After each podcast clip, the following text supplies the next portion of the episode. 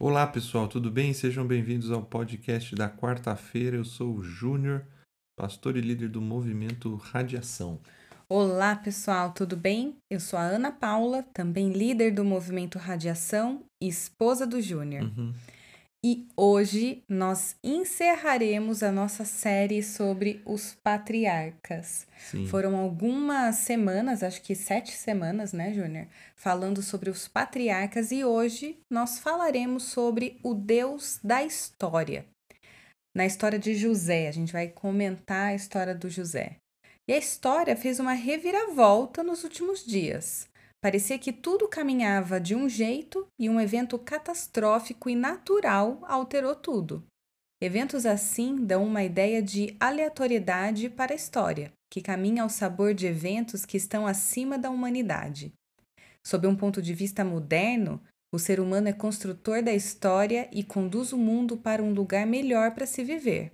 Numa compreensão fatalista, a história é uma farsa, como se tudo fosse um jogo de cartas marcadas. Qual a visão bíblica sobre a história? Gênesis 45 vai nos ajudar a enxergar um pouco melhor sobre o assunto.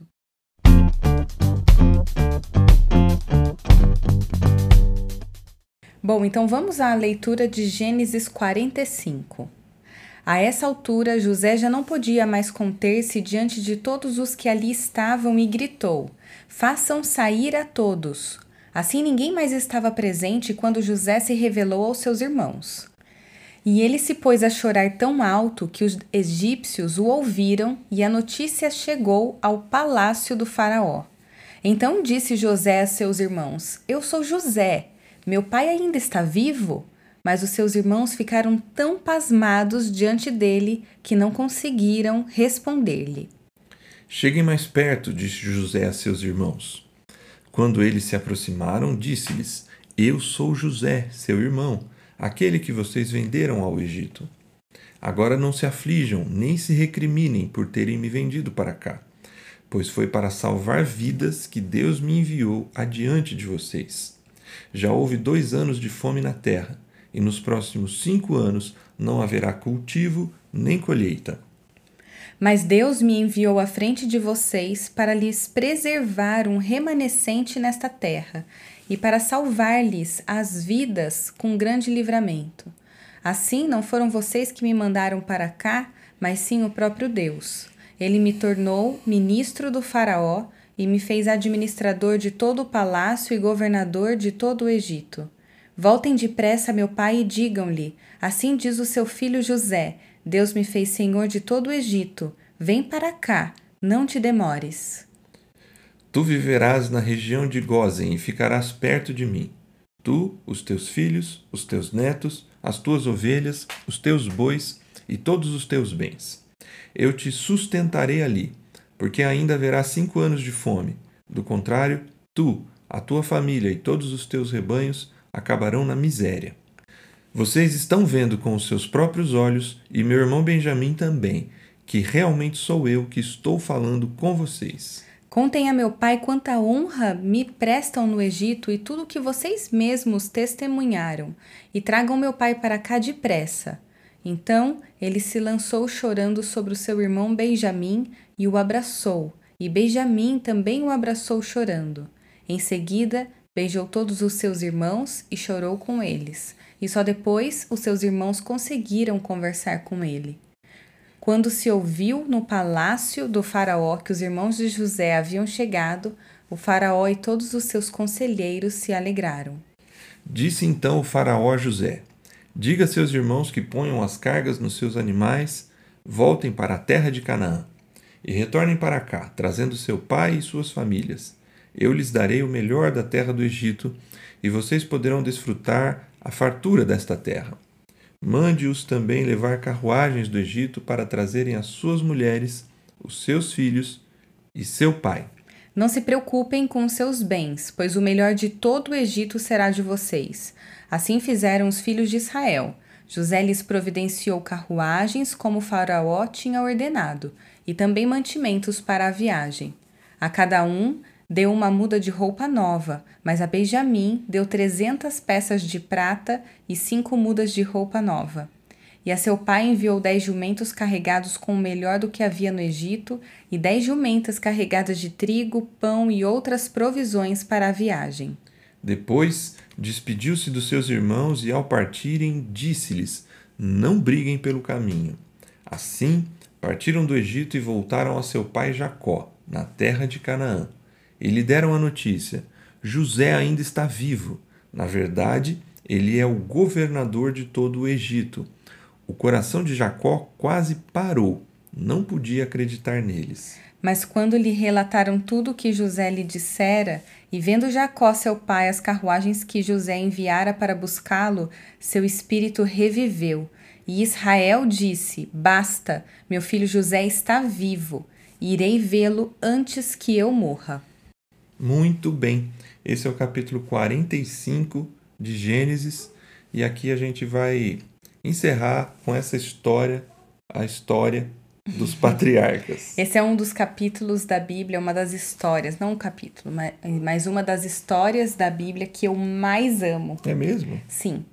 Porque começa tudo de um jeito errado e a resiliência de José, a liderança dele, a submissão à vontade de Deus. Ele consegue ver em todo o sofrimento a, a, o agir de Deus sobre a vida dele e, sobretudo, o que eu mais admiro nessa história é a forma como ele se mantém fiel.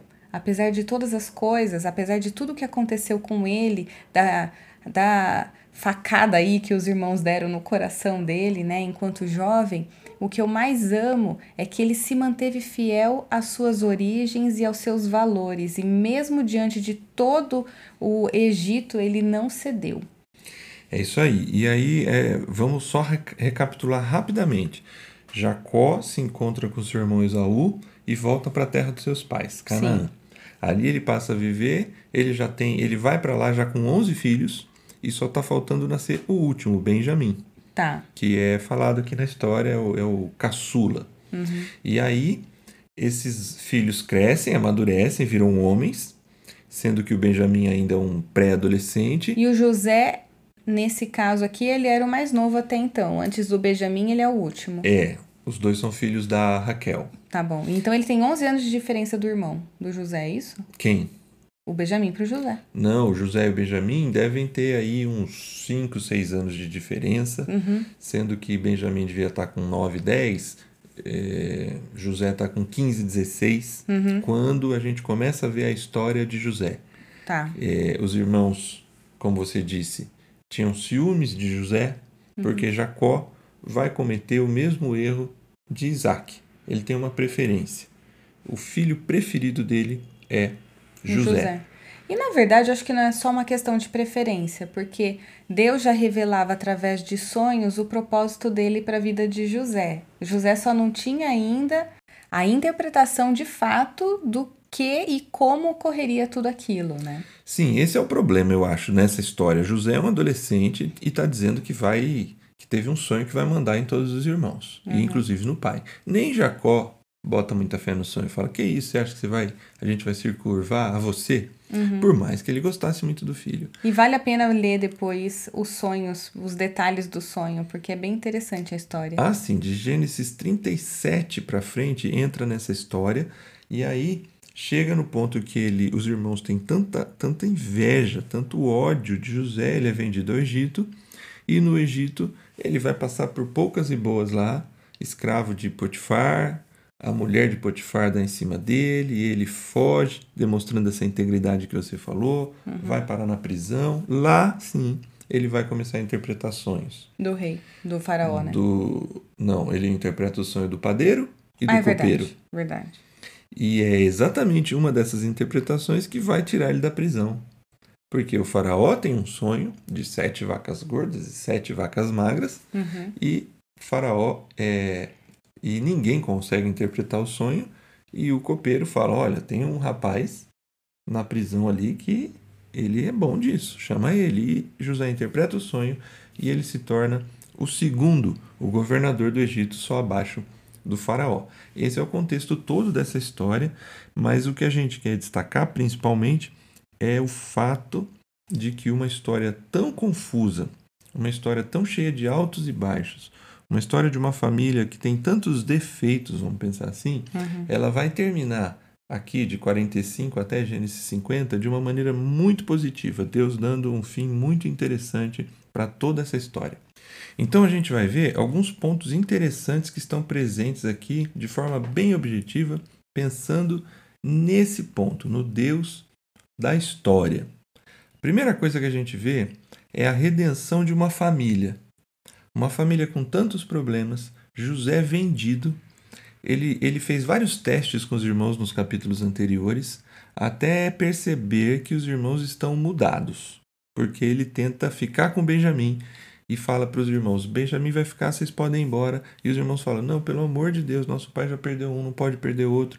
O Judá se coloca no lugar para ficar, para deixar o Benjamim poder ir embora. E nesse ponto ele diz: Chega, eu sou irmão de vocês. E o interessante da redenção da família é que ele diz assim: Não fiquem preocupados com o que vocês fizeram comigo. Deus me mandou para cá. Ele consegue enxergar o propósito de Deus acima da maldade dos irmãos, né? Na época. Exatamente. Então aqui a gente vê que tem uma história complicada, um, irmãos assim que se odeiam e José consegue enxergar tudo que está acontecendo de uma maneira assim acima de tudo, dizendo: eu sou o irmão que vocês venderam ao Egito, mas não se recriminem porque Deus decidiu salvar vidas através disso. Júnior, você acredita que na nossa vida é, isso também acontece? Apesar dos nossos erros, apesar de rumos que a gente toma, sobretudo tem a soberania de Deus guiando a nossa vida para o nosso propósito?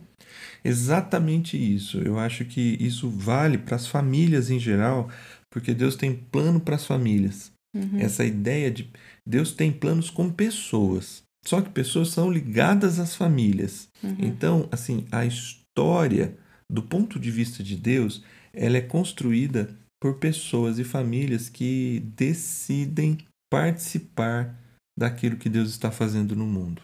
Uhum. E aqui a gente vê a submissão de José também, entender e aceitar o plano de Deus, porque ele poderia simplesmente desprezar isso e seguir a história dele, certo? Exatamente, só que ele percebe isso e ele vai perceber outra coisa. Aqui a gente tem também uma redenção da própria humanidade. A humanidade teria sete anos de. Na verdade, a humanidade, né?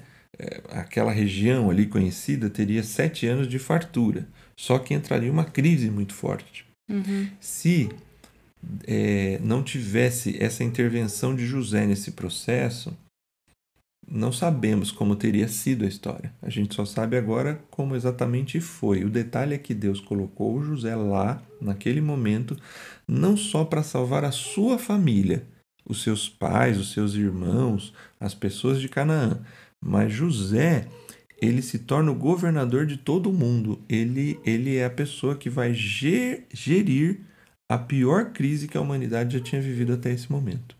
Legal. Na sequência, a gente vai perceber que aqui, pela primeira vez, talvez, nós temos um facho de luz do que seja aquela promessa lá em Abraão se cumprindo aqui agora.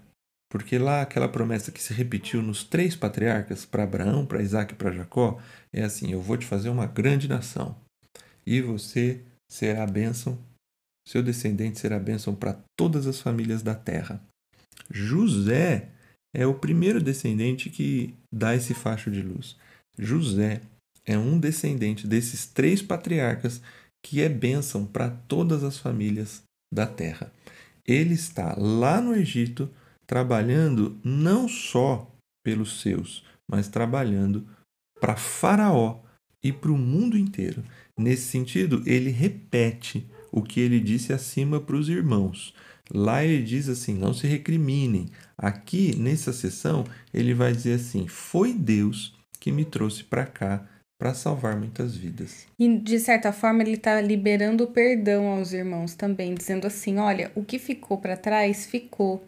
Apesar de tudo, tem soberania de Deus e teve a mão de Deus para me dirigir até aqui. Isso já estava na história, já estava nos planos de Deus.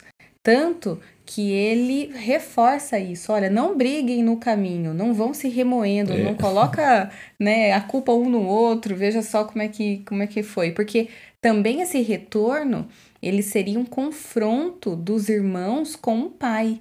Porque o pai até então acha que o irmão, o José, foi morto por um animal feroz. Sim. Né? Porque eles inventam a história, mancham a capa, né, a túnica do José de sangue, quando eles vendem o irmão para falar pro pai, ó, José foi morto por um animal feroz. E agora depois de tanto tempo você se, ser confrontado com uma mentira e ter que contá-la ao seu pai, é. é. aí um processo de cura da família também, né, Júnior? Exatamente, tem esse processo e José, de novo, está sendo assim muito acima da média, dando perdão para os irmãos e entendendo tudo o que estava acontecendo.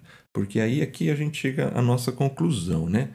É, desse dessa, dessa história, dessa família e tentando entender como Deus como Deus da história. Quem enviou José para o Egito? Os irmãos, pela maldade deles, ou Deus, pela bondade dele?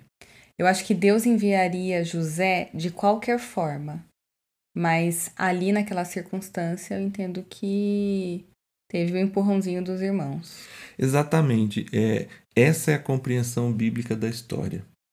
A história não é um acaso ainda que acasos fortuitos e coisas difíceis aconteçam. Por exemplo, a gente está aqui numa situação de fome. Algo que talvez fosse. Não, não se esclarece muito bem por que dessa fome, mas é algo assim, talvez está ligado a eventos naturais que impediram boas colheitas por sete anos. Uhum. Isso não quer dizer que a história é levada pelo acaso. Deus usa esse evento natural para levantar um líder que iria gerir essa crise. Nós temos aqui também o fato da maldade humana, seres humanos conduzindo a história. Os irmãos decidiram conduzir a história, eles decidiram matar o irmão, ou pelo menos contaram a história para o pai que mataram o irmão. Eles decidiram, a partir dali, viver sem o irmão. Como a, a, perspectiva moderna da história, ela pensa que nós construímos a história e isso não deixa de ser uma verdade. Nós decidimos, nós decidimos casar, nós decidimos comprar um, um, um imóvel, decidimos mudar de cidade, decidimos ter filhos, decidimos comprar um carro, decidimos o tipo de educação que vamos dar para os filhos. O ser humano ele constrói história o tempo todo. E isso é uma verdade. Só que, diante das catástrofes e diante do ser humano construindo a história, existe uma grande história ou a, a verdadeira história do universo sendo contada aqui pela história dessa família. Júnior, a gente comentou quando a gente falava de Jacó e Esaú, que por que que não foi Esaú? Por que que Deus não fez, escolheu Esaú para cumprir os seus propósitos é, para a humanidade? E uma das coisas que você disse naquele podcast foi que tem a disposição para poder cumprir é, os propósitos de Deus. Tem a abertura, o coração, a disposição de fé, certo? E José, para mim, ele é um cara que tem essa disposição clara, evidente. Desde muito novo ele se submete e ele tá é como se quando ele contasse o sonho dizendo eu tô doido para ver o que Deus vai fazer comigo, né? E ele não tem talvez a maturidade para compreender que a forma como ele falou despertou a inveja nos irmãos. Né? Exatamente. Aqui a gente chega no final e percebe essa história no controle de Deus. José manda os seus irmãos de volta, os irmãos falam com o pai. Quando o texto fala ali que Jacó quase morre, o coração de José de Jacó quase parou, a ideia aqui é que ele chegou a desmaiar praticamente. Uhum.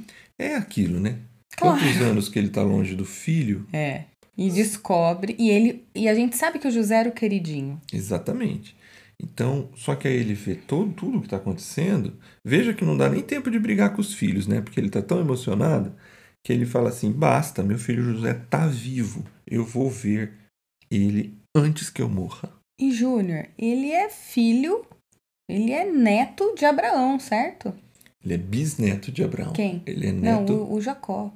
o... Jacó é neto de Abraão. O Jacó é neto de Abraão, ou seja, a promessa de Deus é algo viva que eles carregam de geração em geração. Sim. O coração quase para porque naquele momento ele consegue compreender o plano macro de Deus hum, que se começou com um avô dele e que está se cumprindo na frente, no olho dele.